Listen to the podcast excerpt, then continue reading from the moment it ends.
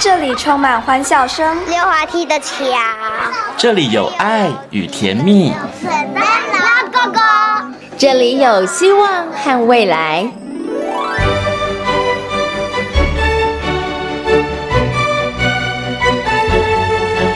遇见幸福幼儿园，遇见幸福幼，遇见幸福幼，遇见幸福幼儿园。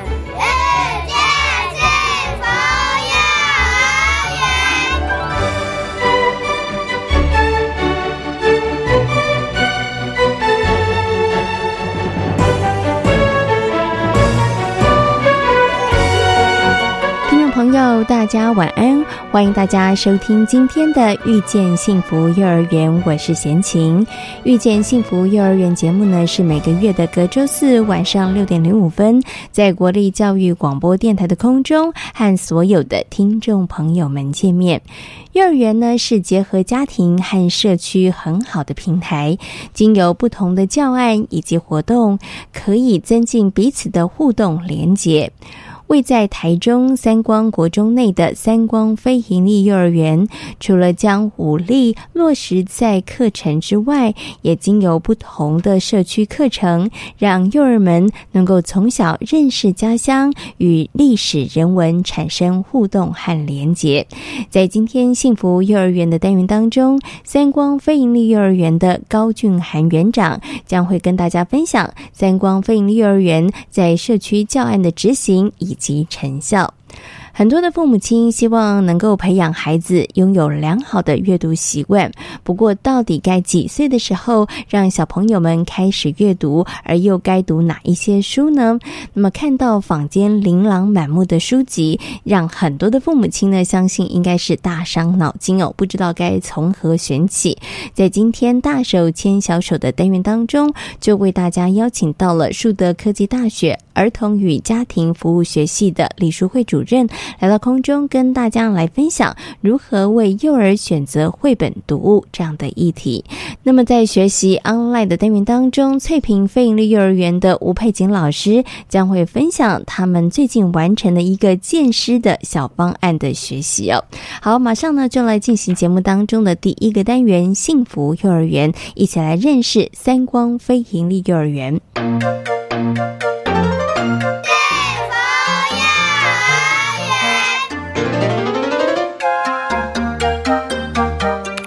于台中三光国中内的三光非营利幼儿园，目前总共有大中混龄班两班，中小混龄班一班，九十名的学生，培养幼儿的健康力、思考力、社会力、行动力以及感恩力是他们的教育理念。同时呢，也将这五力落实融入在各项的课程教案当中。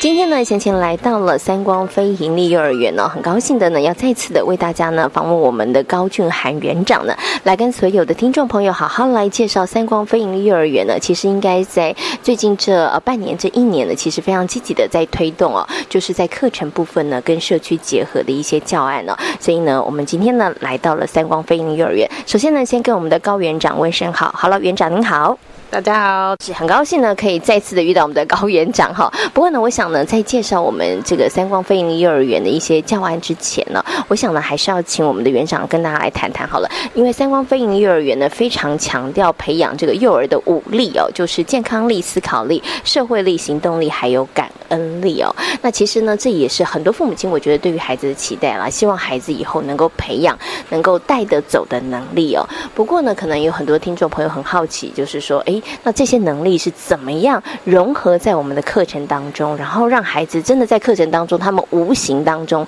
其实就能够培养他们这些能力的。那像健康力的部分啊，原则上就是我们每天都会运动，也会吃东西，所以我们会从这两个部分下去着手说，就是呃每天会让孩子至少运动三十分钟以上。对，那吃的部分我们也会呃依据教育部的一些规定，然后给孩子一个正确的饮食的部分。对，那再就是像我们也会去监控孩子的一个身高体重，呃，可能在安全健康的环境上，我们也会提供孩子一个就是比较健康舒适的环境。对，然后呃可能在消毒啊，在这个清洁的部分也会做的比较。较落实。对，然后再来就是我们会跟孩子去宣导，呃，怎么样去做视力保健啊，然后口腔保健啊，然后还有怎么样均衡饮食这一块。对，这个会利用全员活动的时间去做一个宣导。是，对，这个是在健康力的部分。对，那再来就是思考力跟行动力，因为这个会把它放进我们的主题课程跟学习区里面。对，因为在主题课程里面的话，我们是呃结合社区的部分，然后会去呃孩子其实都遇到一些问题。对，那其实老师们就是退一步，让孩子去想。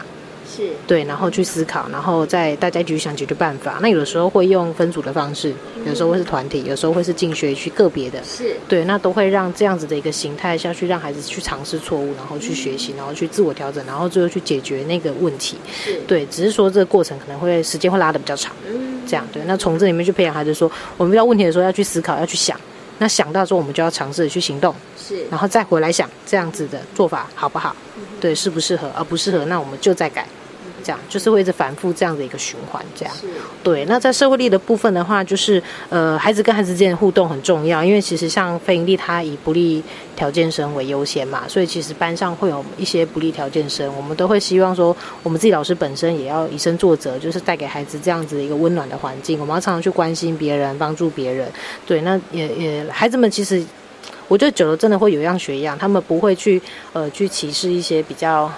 能力发展上比较弱的孩子，不会用言语去攻击他，对，反而会是去有别愿意耐心等待去包容这样的孩子，甚至去帮他陪他一起完成这样。对，这个是我们希望在在这里面带到。那当然，平常老师在讲故事的时候啊，也会找一些相关的议题，然后去带孩子在关怀这个部分这样。对，这个是社会力的部分。对，那最后一个感恩力的话，呃，我们实际上呃这这一年度的把它调整，就是在社区的面向。对，因为我们希望说这个社区其实有一些部分是我们的孩子能做到的。像我们就会去呃跟老人做一些服务的部分，呃去跟阿公啊这里的独居老人啊，还是那种养护中心的老人啊，呃去表演给他们唱歌跳给他们看啊，跟他们聊天啊，按摩啊，玩一些小游戏，或者是一起做手动的东西这样子，对，就是去增加一些互动。对，那再来就是我们肯定会利用一些节庆活动，去让孩子把那些感恩跟爱的部分说出来。像我们今年的母亲节就有一个大声说爱的部分，对，那其实很多妈妈一上台就很感动，因为她会觉得说，呃。其实我们平常很少把爱说出来，对。可是我们利用这个机会，让甚至爸爸就是她老公也上台去去感谢老婆的辛苦，这样子，对。所以，我这个是我们会尽量在利用一些可以需要给的时间，把它安排进来，这样。所以其实啊，刚刚透过园长的说明，大家有没有发现到这个三光飞鹰幼儿园呢？强调培养孩子的武力哦。我发现这武力呢，其实包括了在课程里面呢，包括了在生活当中的日常生活的作息里头，它其实就是无形当中融入于其中中啦。那我们刚刚呢有听到，包括了思考力、行动力，还有感恩力。其实我觉得它跟可能课程的部分，然后跟社区的结合的部分上面，可能是比较密切的哈。那像健康力还有这个社会力，可能就是比较是孩子他们。在园所之内，然后呃一些日常的一些活动当中，哈，可以去琢磨的地方。那我想接下来呢，就要请园长，我们来好好谈谈有关于这个思考力、行动力还有感恩力，然后跟这个社区的资源课程结合这个部分呢。因为其实三光飞鹰幼儿园呢，它其实位在三光国中，然后也在三光里哈，台中市的这个三光里。所以呢，其实我们真的也善用我们社区周边的一些资源，然后发展出了一些课程呢。那么从这些课程当中，也去培养孩子的思考、行动还有感恩的能力哦。所以呢，我想接下来就请园长跟大家谈谈，我们怎么样把课程跟这个社区的资源做一个结合，好不好？然后也可以来跟大家分享一些你们曾经执行过的教案。呃，其实学校一开始说创立的时候，我们是呃走最明显的一个社区资源，就是太原车站。对，因为诶让孩子去体验一下，就是火车站这个东西。那因为它后来高价化，所以其实呃我们的孩子有看到它从平地变高价的那个过程。对对，然后甚至像这附近就是公车也非常的方便，然后加上台中市政府它是就是有提供一个十公里免费的一个优惠。对，所以我们的孩子是很常拿着悠游卡搭公车去附近走一走。对对对，嘿，对，这是我们很常利用社区资源的部分。对，那在一开始的时候也呃，因为孩子们。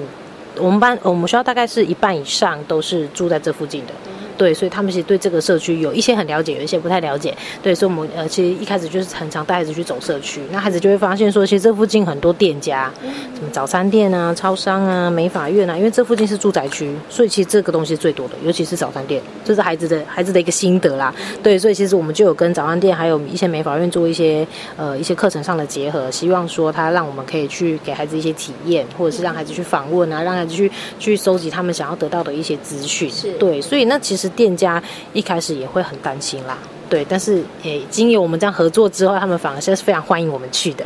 对啊，那像呃后来有一个班级走一个出去玩的一个课程。对，那出去玩的部分，我们就有结合到呃，比如说住在这附近的朋友家，我们去朋友家玩，然后这附近有一个很有名的儿童公园，我们去儿童公园玩。对，然后甚至我们去一德洋楼，一德洋楼是这附近一个很有名的一个古迹。对，那也是呃，我们可能每个家长家里刚好承办的部分，所以他就希望说，我们也可以跟这样的文化做一个结合，所以我们就有带孩子去一德洋楼。对，这个都是一些社区我们有的资源可以去做一个享受的部分。对，那到了这近半年的时候，我们就呃把课程再往更深入里面拉，就是我们可能孩子们因为常常出去走，所以对建筑有兴趣。对，那建筑的部分的话，因为呃这附近有一个老的古迹是叫做积善楼，对，它是一个赖氏宗祠业他们自己呃保留的一个古迹下来这样。对，那因为我们都不是在地人，所以我们就只好去寻求各式资源来接入这样的课程。对，所以我们去找了这个工业的。负责人来跟孩子去解说什么是积善楼，那甚至还跟台中市政府的文化资产处也做一个结合，因为那个先生他的工作就是维护这些古迹，对，所以他也趁趁此来跟我们的孩子做一些介绍，然后甚至也把那附近的一些老树的议题也把它带进来，对，所以呃。后来我们其实都有带孩子去做一个回馈跟感恩，因为其实这些资源并不是来自于我们老师嘛，我们老师也不懂，对，而是来自于这些专业的人士来告诉我们。所以其实我们事后也有给一些回馈，就是比如说做一个感谢卡啊，然后或者说我们有做了相什么相关的文章，我们都会跟呃这两个工业跟那个文资处的先生做一个分享，这样子，对，就是希望说要让孩子懂得去回馈啦。对，那呃最重要就是这半年我们走了一个三光，有一个班级走了一个三光里的秘密的。这个课程，对，因为呃，刚刚有提到学校坐落在住宅区，所以其实孩子一开始都很都只有看到他们看得到的，比如说各式各样的店家，比如说公园，比如说有哪些庙，对，然后后面三个月的时候，孩子才有再深入一点说，那到底谁住在三光里？谁帮三光里做了什么事？那我们可以帮三光里做什么事？对，所以我们就后面又带到一些，就是比如说里长啊、邻长啊，或者是住这住在这里很久的我们的家长，一个爷爷奶奶的部分去做一些访问。到底三光里以前长什么样子？现在变什么样子？我们把历史的部分也把它带进来。是对，那加上这附近有一个有几个老树，对，它也有一些故事的渊源。对，那像三光国中里面就有三棵树。是，呃，分别代表阳光、星光跟月光，所以他才取名叫三光国中。对对，那其实这个历史渊源，我们也找了校长来跟孩子们做介绍。是，对对，那国中校长也很热情的帮我们这件事情。对啊，所以其实这样整个整个主题下来之后，孩子对于三光里非常的了解。那他们后来也做了一本，就是呃类似自己的旅游书啦，然后去把他们曾经看过的地方变成一本呃三光里的旅游手册。对，然后甚至去介绍这里有什么好吃的哦，有好吃的臭豆腐，有好吃的海南鸡饭，然后早餐店里面有卖什么好吃的，对，然后庙里面住了哪些神明，那什么时候会帮神明庆生，那用什么样的方式庆生，对，那像这个我觉得影响还是很深，因为他们也很常去大坑口，就是那个福德祠拜拜。对，然后他们也都记得初二十六要去拜拜，所以现在每天看日历的时候，就会提醒老师说：“老师，明天十六，我们要记得带水果去拜拜。”对，我觉得这已经融入在孩子的生活当中了，就是还不错的。那像好玩的地方，他们就可能就是附近有一个有一个公园，孩子就很喜欢去那里玩。对，或者是说呃，社区三光里有个社区发展协会，他们会定期跟老人有一些活动，我们也会带着孩子一起去参加。对，那甚至我们学校这一棵很有名的吉贝木棉，也是三光里很著名的一个。算是景点啦，因为它是珍贵老树这样子，对，所以孩子也在这棵树下做了很多事情，对，那甚至孩子最后就是也编了一首介绍三光里的歌，对，那我们这一本完成之后，其实，呃，回到刚刚讲到的感恩力的部分，因为其实呃如果没有社区民众的帮忙。对我们可能也不会有这么精彩的课程，所以我们最后就是请孩子去想说，那我们要怎么样去回馈我们社区的人？他们就说我们要去送我们做的小书，对，然后去送我们做的感谢卡，然后谢谢这些店家帮我们这样子。对，那其实店家收到这些，他们也都蛮蛮开心的，跟一开始的担忧其实也是差蛮多的。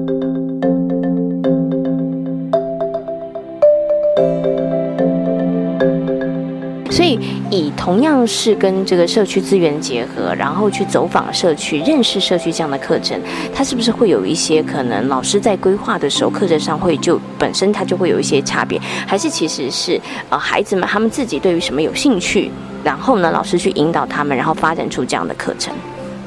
因为其实我们会发现混龄的部分，它有一些好处，在教室内会有很多的好处，因为大可以带小，他可以带着呃，比如说现在可能在大概积木，对，那可能小班对于那个整体的建构是比较没有概念的，所以大班可以带着中班的孩子去做这件事情，对，那也会帮助中班的孩子那个概念越来越完整，对，那其实这样的这样的方式在学区比较常见，对，但是如果走出社区的话，其实它会比较像是孩子的优势智能。这个就比较不关乎年纪了，因为有的有的小小孩他小班，可是他口语表达很强，是。对，所以他出去他可能会负责的是访问的部分，对。那有的大孩子他因为比较害羞，他出去反而他不敢讲，是。对，所以其实，在社区结合这一块的话，年纪上就不会有太大的考量了，对，反而是会去注意孩子的优势智能的部分。对对对，那在呃真正会有落差的，会是可能会在进学区的时候啦，像比如说有一些呃益智教具或者是科学的部分，可能就会因为年纪上就会有一些不一样，对，或是语文的部分也会有落差，这样对。嗯，反而走进社区，然后我们结合社区资源的课程的时候，其实孩子的年龄他其实就变成不是一个界限，也不是一个门槛了。对，反而是孩子他们可能各自的一些比较特别的，可能自己的潜能或是能力的表现，对不对？然后 OK，好，好，那刚刚其实啊，园长一直有提到，我们带孩子走进社区，然后我们比较深入的要了解历史，要访谈可能住在社区的一些居民，对不对？好，那访谈这个部分呢，老师们在事前会不会先跟孩子们说，哎，你要访问？些什么啊？还是要做哪些准备呀？对不对？然后这个部分上面，大家都会觉得，哎，访问这件事好难哦。要年纪比较大的孩子，哈，可是刚刚园长说不一定啊，年纪小的小朋友他搞不好他的口语表达能力很好。但是在这个部分上面，事前老师是不是也要先做一些引导，或者是要跟孩子们好好来讨论一下这样？像比较小的小孩的话，可能会是老师去带领孩子去想出要问哪些问题，然后会把它记录下来、画下来，然后带着问题一起出门。这样，那比较大的孩子，我们就会放手让孩子去分组讨论。哎，比如说你们这一组是负责要问里长的，你们这一组是负责要问领长的，你们这组是要负责问哪个爷爷、哪个奶奶的这样子。对，然后让孩子去想他想问的问题，然后一样就是自己做记录，然后把它画下来，然后我们带着这样的问题出去问。对，所以其实他的确是需要事前引导。对，那其实你会发现孩子的思维真的会因为你给他多少的刺激，而去影响他问的那个问题的深浅。是，对，哎呀，因为像可能他们之前已经参观过这么多店家了，他就去问里长说：“你你觉得三光里的美食店是哪一家？” 对，哎呀，那其实孩子比较不会深入的去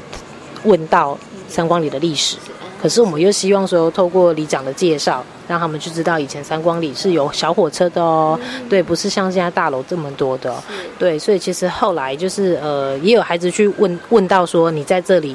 住多久了啊？呃，住了四五十年了，那以前三光里就长这样吗？对，那就有带到我们想要给孩子的一些东西。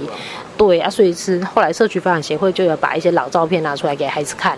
就哦，原来真的以前他就是有那个在那个蔗糖的小火车经过的一个地方，对。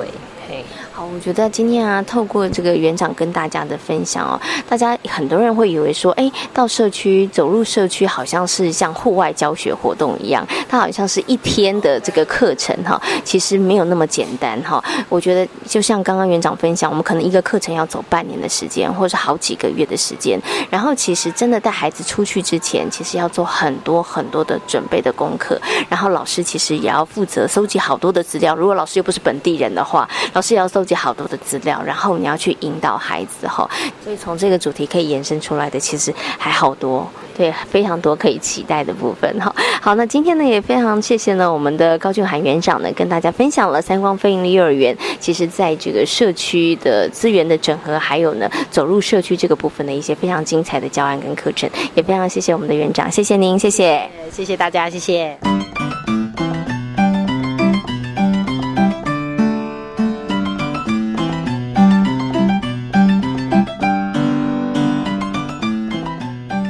投身幼教工作四年的李佳荣老师，从小就立定志向要当一名老师。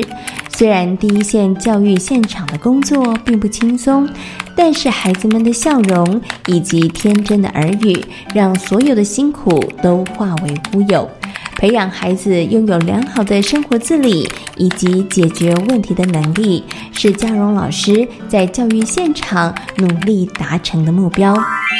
我会从事有呃小时候的梦想，因为小时候国小不是要写一个作文嘛，我的志愿我就写我要我想要当老师。好，那您从事这份工作已经四年多的时间了啦哈，在学校学的啊，其实到这个教育现场实际操作，其实还是有点不太一样哈。那其实幼教老师的工作非常的辛苦，对不对？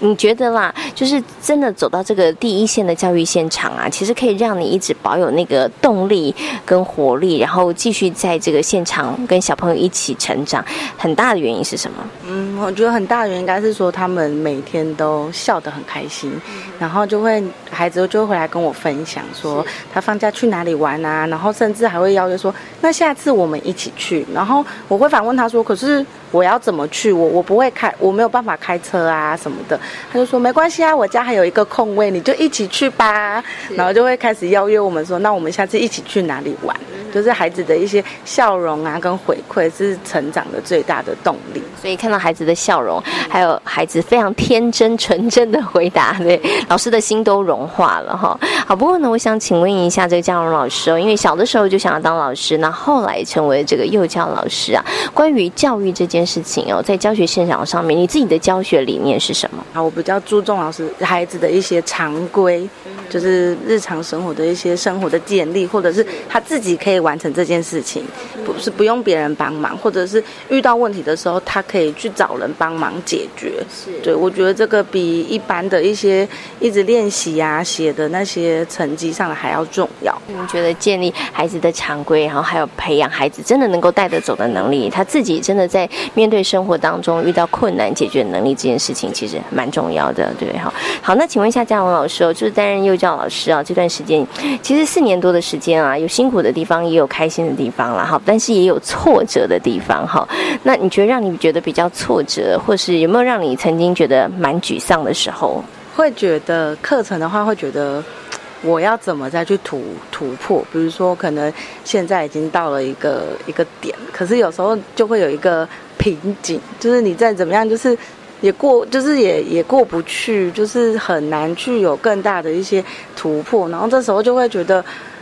很很沮丧，然后觉得嗯，不知道该怎么办。可是就是还好，就不会因为这样不知道该怎么办，就说呃，那我不要走右脚。就目前还不会有，就是还不会有这样的想法，就会变得说去看看别人的东西，或者是上网看看不同的东西，然后或者是去户外，就是有些地方看有没有什么一些东西是可以利用的。所以姜荣老师真是认真的老师，所以因为其实啊，非营利幼儿园的老师每一天其实我觉得都因为没有这个制式的教材，所以很多的教案其实都是从课堂当中发展出来的哈。所以真的要绞尽脑汁，对不对？还要因着孩子不同的状况，然后去设计不一样的这个教案呢。好，那我最后呢，想请问一下这个姜荣老师，就是啊，这个三光非营利幼儿园，其实我们有一些还蛮多的课程是带着孩子们走入社区，然后也结合社区的资源哈。那你自。己带的是这个中小班的混龄班，那带着年纪这么小的孩子，在进行这样子的教案的过程当中，有没有什么要比较辛苦的地方，或者要特别注意的地方呢？嗯，因为我们这次走那个三光里的秘密，然后其实一开始我们是集体大家一起出去走，可是你就会发现很有兴趣想要知道这间店有什么的人，或是很想知道这个历史的人，就会站得很前面去听。可是经过了一两次，我们就会发现，呃，他对这个主题没有兴趣的人。他就会慢慢的自己走走走到队伍的后面。对，所以我们就开始帮孩子分组，比如说谁想要去收集美食店的资料，谁想要收集与车子相关的店的资料，或是药局的资料。然后有时候我们就会利用分组的方式，给孩子相机，或者是用画画的方式，然后回来再从那个投影幕去介绍，说我看见了什么。那其实从这中得到的回馈是，反而是我们这样分组出去，我们只要负责呈现照片。孩子就会开始在前面讲说，我们去看到了什么，那里的店怎么样，然后那个店员跟我说什么什么什么，呃，反而我们在旁边只是负责帮他播放照片，可是实际上，呃，去讲这个课程的是孩子。所以老师在这样带领这样的课程当中，其实真的眼观四面，耳听八方，还要呢关关心孩子的安全，但是也要看看孩子们他们到底对什么有兴趣，然后适时去引导他们，好，这很重要。好，今天也非常谢谢嘉荣老师跟大家的分享，谢谢你，谢谢，谢谢。谢谢大家。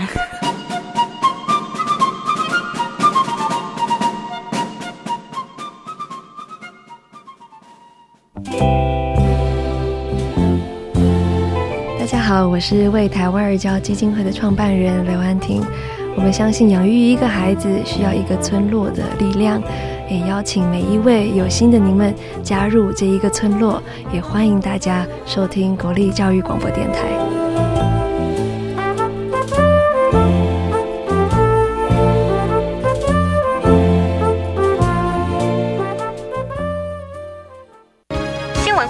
机关署表示，肠病毒已经进入流行季，请家中有五岁以下幼儿的家长特别注意。老公，你听到没？新闻说哦，说特别是家中有感染肠病毒的幼儿，出现嗜睡、手脚无力、持续呕吐、抽搐等重症前兆病征，要迅速送医治疗。哎，那你刚刚回来有没有先洗手？如果没有，我可是不准你抱 baby 哦。是，老婆大人。预防肠病毒，赢在勤洗手。以上广告由疾病管制署提供。爱心无国界，齐心做公益。创世基金会，谢谢您。FB 搜寻创世基金会，Love transcends borders. Let us participate in charity together. The Genesis Social Welfare Foundation thanks you. Find us on Facebook at genefis dot org dot tw. 我们是 台湾弦乐团，我们都在教育广播电台。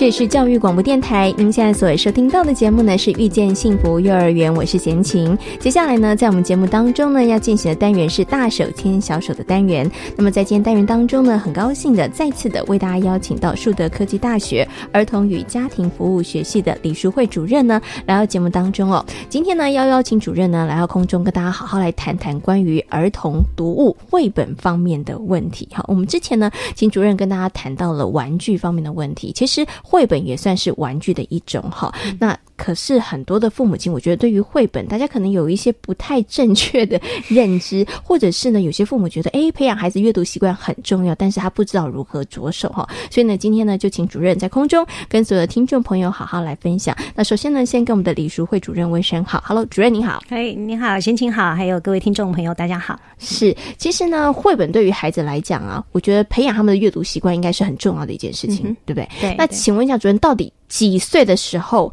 可以让孩子看绘本？我真的也有听过零岁以前开始 带着孩子读绘本的，但是我也有听过一种说法，就是说孩子根本看不懂啊，对不对？所以到底要几岁可以开始带着孩子呃看绘本，或者是为孩子来读绘本呢？嗯，好，我想对于绘本到底几岁看得懂，如果我们从看得懂这个角度来想绘本这件事的话，那可能要蛮大的，我们才有办法给孩子看绘本。但事实上，我想看绘本这件事情，或者跟孩子一起共读绘本这个事情，并不是在于他看得懂看不懂，而是我们可以透过跟孩子一起呃共读绘本的这样的一个过程，包含培养亲子的关系，或者是说，哎，其实我们也目的并不是要让他去对于这个故事本身的一些故事内容情节有多大的一个了解，但是可以透过这样的一种共读绘本的过程，那我们可以跟孩子一起说话，我们可以跟孩子一起互动，好，那当然也可以让孩子透过绘本本身的这些的包含不同的画风、不同的这种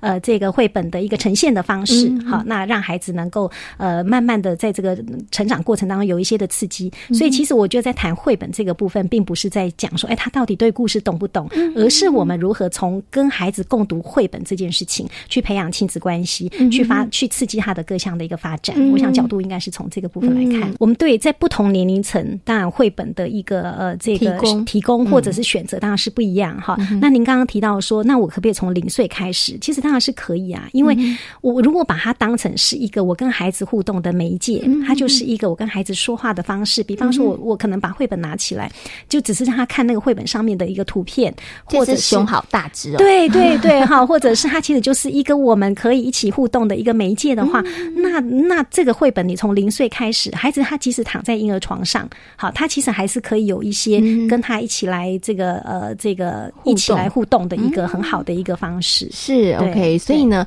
零岁以前，那就零岁的孩子的话，其实父母亲等于是拿着绘本来做一个媒介。对你不知道跟孩子讲什么的时候，其实用绘本是一个好方法，对不对？或者我其实就是其实就是跟孩子说话，我觉得就是跟孩子说话。那只是说可能这么小孩子，我们当然不会一本这样拿着就强迫他一定要把它看完，当然不是这样，而是你其实是变成是哎，你跟他在一起的时候哈，比如说比较小的，当然在婴儿床上的孩子，他可能躺在那边，也许那个时候你可能给他的只是呃他的床周边的一些的这些玩具的一个刺激，但是到这种比较绘本的部分，也许你可以把抱着他放在腿上的时候，你会慢慢的利用这样的一个绘本打开跟他说话，然后指着东西让他看。好，这个其实就是一个呃很小的时候，我们其实就可以开始做了。嗯，好，就可以开始。OK，这个就是亲子共读的第一步啦，对不对？哈，那刚刚其实主任有提到一个，就是其实跟玩具是一样的，他必须要适龄，对不对？哈，你小朋友你让他看《三国演义 》，baby 呢，这个可能就为难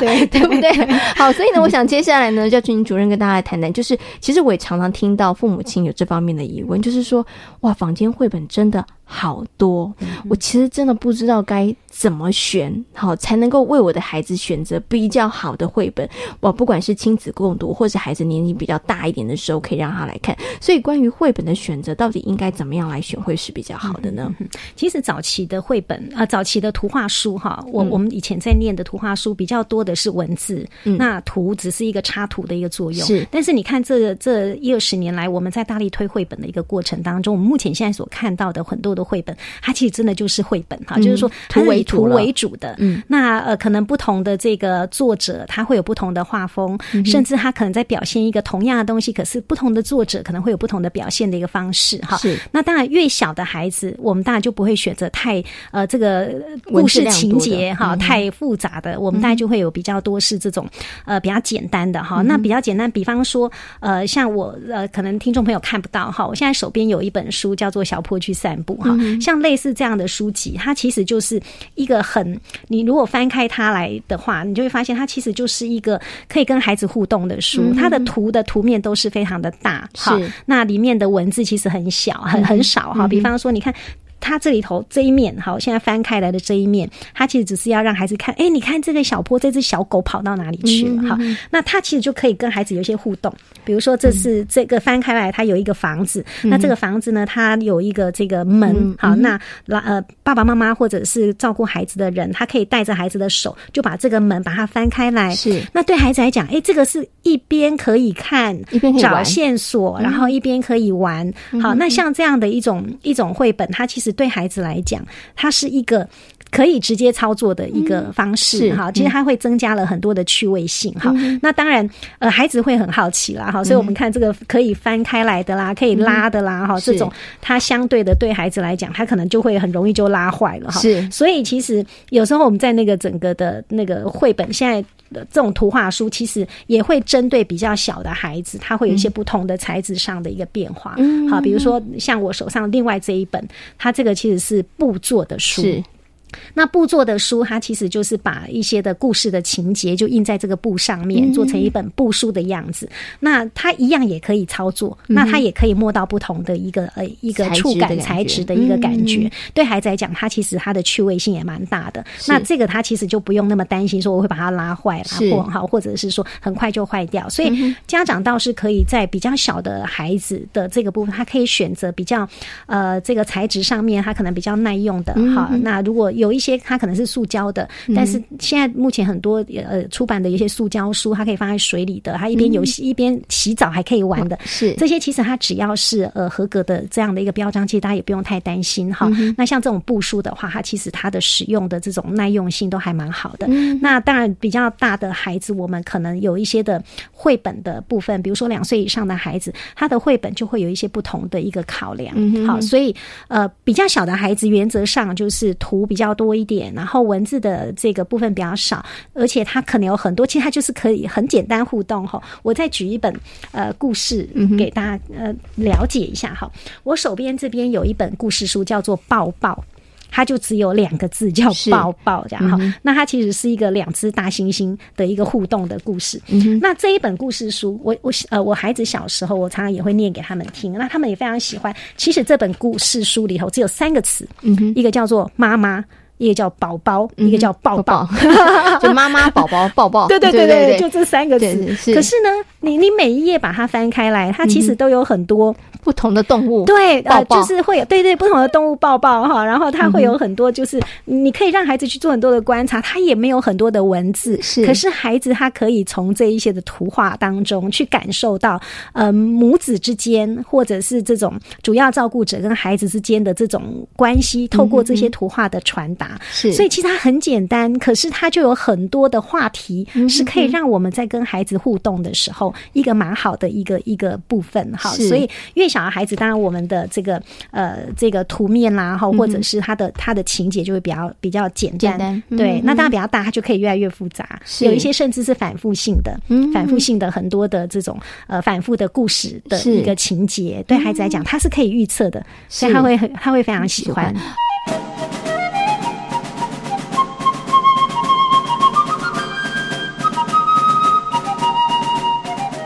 不过，当然，我觉得在选书的这个部分上面，也要随着孩子的年龄要有做一些调整，对不对？比如说，孩子两岁以后，你还给他看拉拉书、翻翻书，那可能就没办法吸引他的兴趣了。所以这个时候，我们就大一点的时候，我们就是要情节稍微。复杂一点点了，然后再来就是它可能文字的部分量也可以稍微多一点喽。对，其实呃，因为孩子他随着他的语言的发展，好，他对于语汇的一个了解，或者是呃表达的一个能力，哈，那当然也会影响到，就是他我们在读跟他一起共读或者阅读书籍的时候，他的一个理解性，哈。那其实有很多的书籍，呃，目前的绘本在呃这个创作的时候，其实也会去考量到孩子很多的这样的一个发展，哈。那比方说。所以现在我手上拿的这一本叫《小鹌鹑捉迷藏》，它其实就是一只小鸡跟一只鹌鹑的一个呃捉迷藏的游戏。是那像这个，其实呃它。它就跟刚刚的这个书籍比起来，它的文字量看起来就会比较多了。可是它的文字其实是一直重复的，嗯它的语法其实是很很多重复的哈。比如说，你看这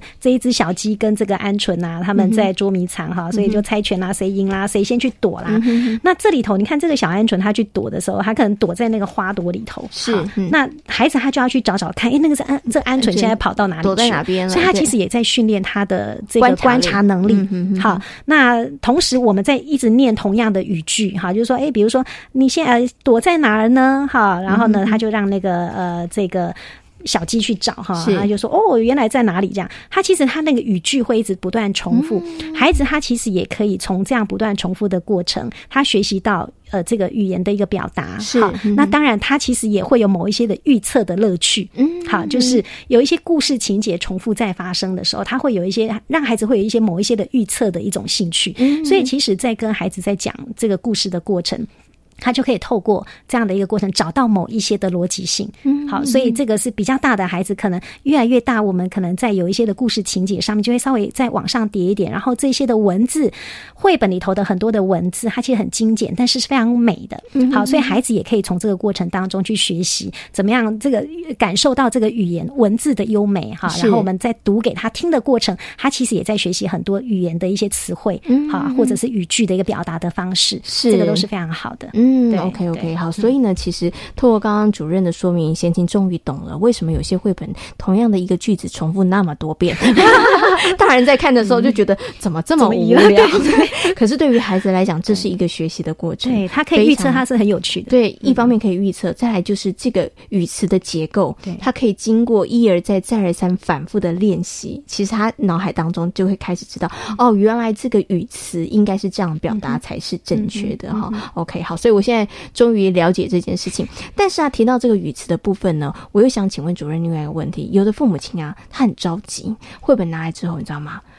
如果我教会我的孩子能够识字，以后他就自己看啦，对不对？所以呢，绘本拿来之后，我要很认真的哦，从第一个字，我的手指头点着字，然后来念故事，这样孩子就很快识字，对不对？这个方法好吗？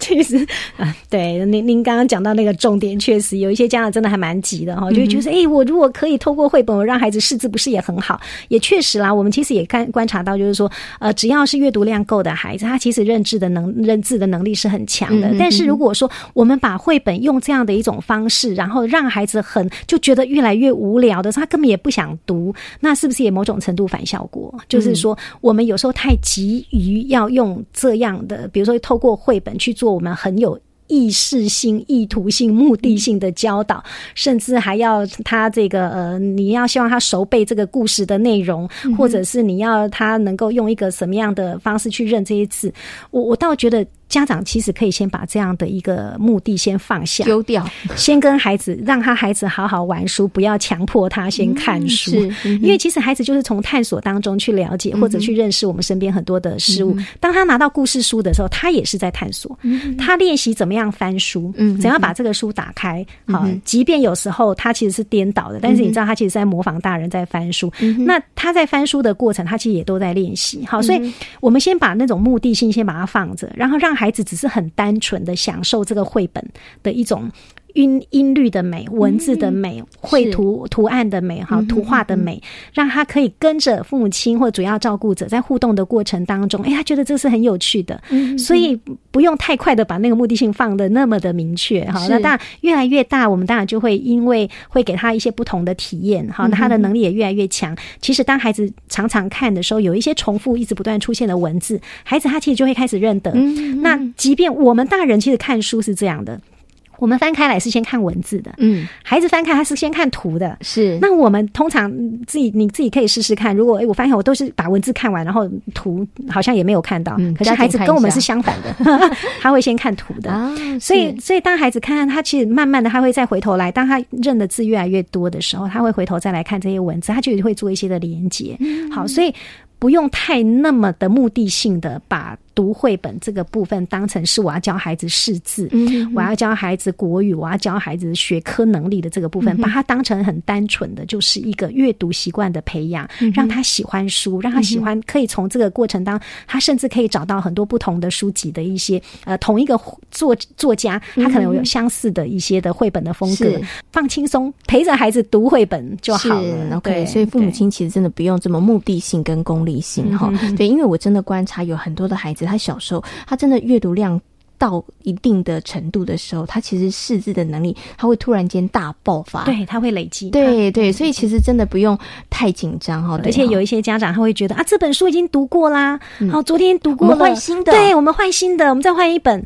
哎，其实对孩子来讲，反复的阅读一本书是一个很有趣的事情。我们会觉得我们读过，对，但对孩子来讲，他很喜欢重复的读同一本书。是好，因为他就像我们讲的，会有一些文，有一些绘本当然会有重复的字。词，它其实会有预测性。孩子有时候他他对那个故事很熟悉了，他其实在你讲到某一段落的时候，他会跟着有一些的共鸣，或者他就会跟着你一起来讲。这个其实是很有趣的一个部分哈，所以也不用担心说啊，这本书我已经读过，我们来读新的。孩子喜欢重复的，孩子喜欢读过的书，一再重复的读，他不会觉得无趣的。是 OK，哎，其实这个也是要提醒很多的听众朋友，因为真的也有很多的父母亲会觉得说，书这么多，何必读呃。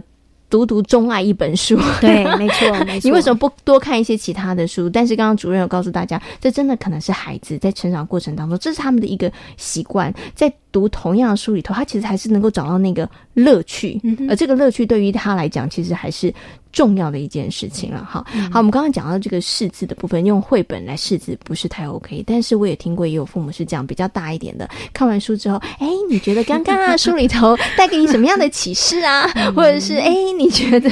这本书好不好看呢？这会不会突然变成老师了？对，有一点要学写学习单的概念。对，好，这个是不是也不太好？也会让孩子觉得说，哦。看完一本书，我好，我曾经有听过孩子讲，他真的不喜欢看，因为他觉得看完就要写报告啊。因为在小学，其实真的常常会有需要写那个阅读的学习单，哈，阅读的学习心得，孩子会觉得那不如不要看了，看了还要写，好累哦，对不对？所以是不是家长在这个部分上面，就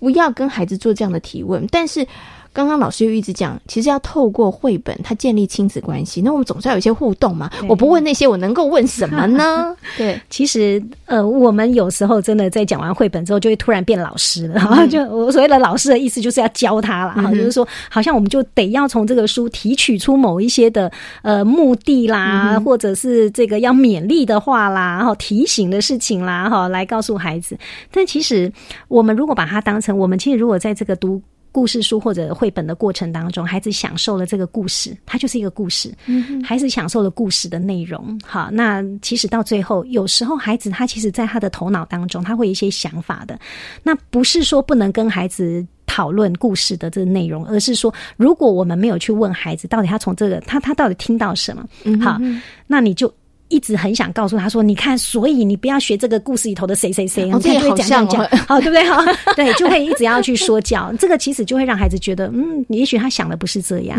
好，那但如果你可以问孩子说：，哎，你刚刚看到什么？好，那哎，为什么会发生这个事情呢？是怎么回事呢？你就回到故事本身去跟他讨论他有兴趣的情节，这个其实是 OK 的。但如果如果说你硬硬要去告诉孩子，你看吧，如所以你就不要怎样怎样，你不要学他，你不要怎样。我觉得这个说教式的东西反而。会破坏了你前面的 跟孩子很多的，对，就是一些互动，你你的绘本互动上的一个。一个原来的一个乐趣，我觉得这个是比较可惜的。是对，所以除非你有很，除非你是确实，比如说我们在学校教学，我可能会希望透过这样的一个绘本，能够提取出来跟我的课程与教学做结合，所以我可能会去做这样的延伸。但是我们在家里不会这样嘛？好，我们在家里纯粹就是跟孩子呃阅读的话，我觉得不用那么的很快就一定要去说教哈。但是你可以听听孩子的想法，可以跟他讨论一下故事的内容，然后听听他的想法，这是没有关系的。是 OK，好，所以真的不要。沦为说教，那同时呢，其实也不要那么知识性的或功利性的，就是哎呀，你都没有。学到什么？你应该看这本书，应该知道什么？呃，人生大道理。其实对孩子来讲，对对孩子来讲，其实这个压力负担其实都还蛮重的哈。所以呢，其实主任一直告诉大家，亲子共读嘛，就是一个放轻松，大家愉快。你不是只是父母陪孩子读，我觉得父母亲你也可以从孩子读的这些读物当中，我觉得你也可以有一些些的呃自己的一些感受嘛哈。然后你也可以跟孩子来讨论。但是在讨论的过程当中啊，我觉得可能父母亲有时候要先放开自己的成见。你千万不要孩子讲什么就说不是吧？我觉得你这样讲不对吧？嗯，那个说教者又出现。对对对，这真的要提醒大家哈。好，我想最后呢，要请主任来跟大家分享，就是说啊，我们都知道从小培养孩子的阅读习惯非常非常的重要，对不对？所以是不是要每一天安排一个固定的时间来阅读，对不对？哈，要不然。怎么样去培养孩子阅读的习惯呢？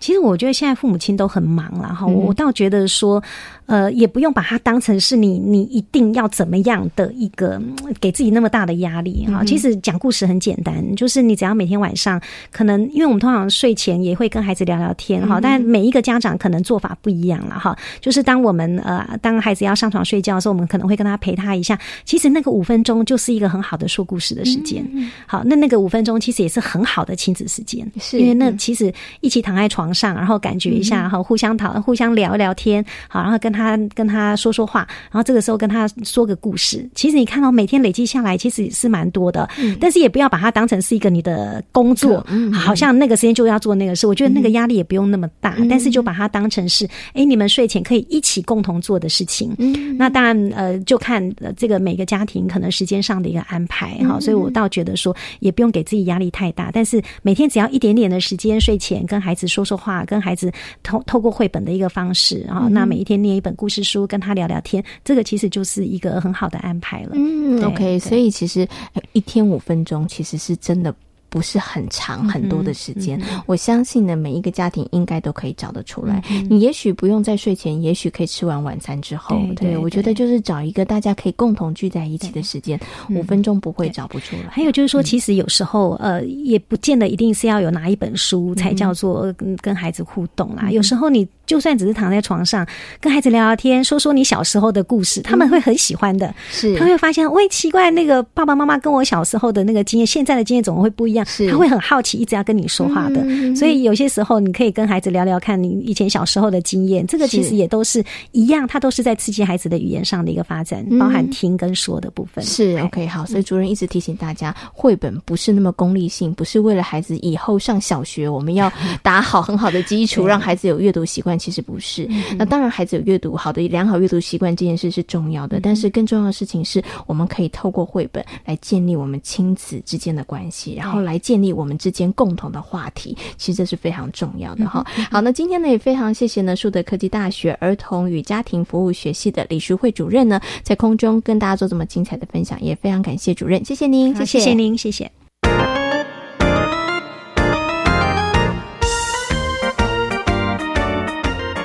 到底该教孩子们什么呢？其实只要从孩子的兴趣出发，有太多的事物都可以学习。幼儿园的老师必须要有敏锐的观察力，才能够启动孩子们更多的学习动力，提供孩子们飞翔的翅膀。几本见识的绘本能够延伸出许多的可能，也能够育成孩子非常多的能力。翠屏非营利幼儿园的吴佩锦老师将跟我们分享他们在今年度呢才刚刚完成的见识小方案的执行和惊喜。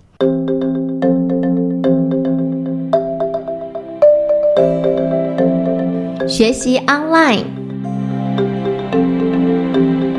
从我们的语文区哦，当初是我们先放了几本有关于过年节庆的绘本的部分，让孩子去参考去看，他们就是自己去做翻阅。那我们也会阅读给他们听。那从这过程当中，孩子就对于这个剑师系列的绘本很感兴趣，然后就会自动的在其他的学习区也去发展相同类似的一个主题的部分。那在这个部分，我们就是发现孩子的兴趣之后呢，我们就去找一找其他跟这一个绘本有关的一些，然后。同一个作者的一个作品，让孩子去欣赏。这些书都有一些共同的点，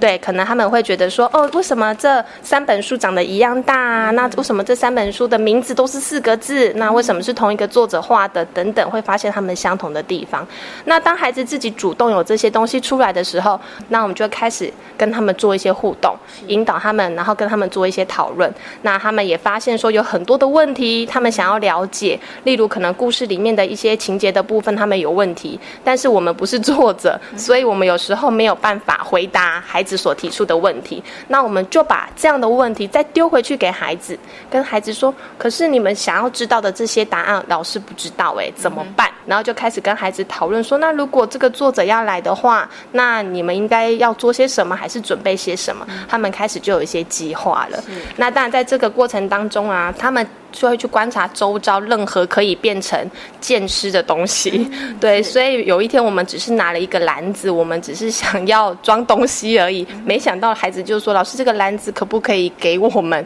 我们就说。哎，那你要做什么？他说这个篮子是黑色的，我觉得很像剑师里面的黑脸剑师，所以他们就会自动自发去做这件事情，因为这是他们有兴趣的。那当然，我们有很多孩子都有兴趣，接下来孩子就会不停的问我们，这个作者什么时候要来？他到底会不会来？那老师当然也是尽量的能够想办法。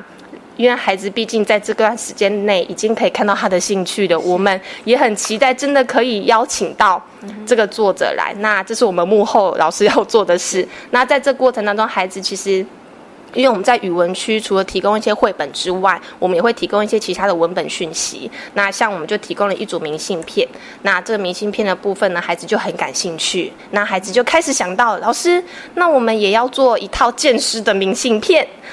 OK，孩子就开始他自己主动要做这件事情了，所以我们就开始说，那为什么你要做明信片呢？做明信片我们要干嘛？那他们就会说，我们可以送给作者啊，然后跟作者说我们很喜欢剑师这系列的绘本这样子，所以孩子开始就主动来说他要设计这样的明信片。那我们当然就是协助帮他们做后续的一个制作，我们去送印啊，我们都帮他做一个一套的明信片套组这样子。那终于。作者愿意来跟我们的孩子去做接触，然后去做一些互动，那孩子就很兴奋。对，所以在这过程中，其实这件事情让孩子在心中其实一直默默的都在发芽，他都在默默的再去呃感受，然后去。感受到之后，再把它呈现出来的部分，然后最后真的就是我们的作者，就是有来跟我们班的孩子一起面对面互动这样，然后孩子就非常的开心，对，刚好就是做一个就是我们这样的一个主题走下来的一个 ending 的部分，对。在今天遇见幸福幼儿园的节目当中，为大家邀请到了树德科技大学儿童与家庭服务学系的李淑慧主任，跟大家谈到了如何为幼儿选择绘本读物。另外呢，也为大家介绍了位在台中的三光非营利幼儿园。感谢听众朋友们今天的收听，祝福大家有一个平安愉快的夜晚。我们下次同一时间空中再会，拜拜。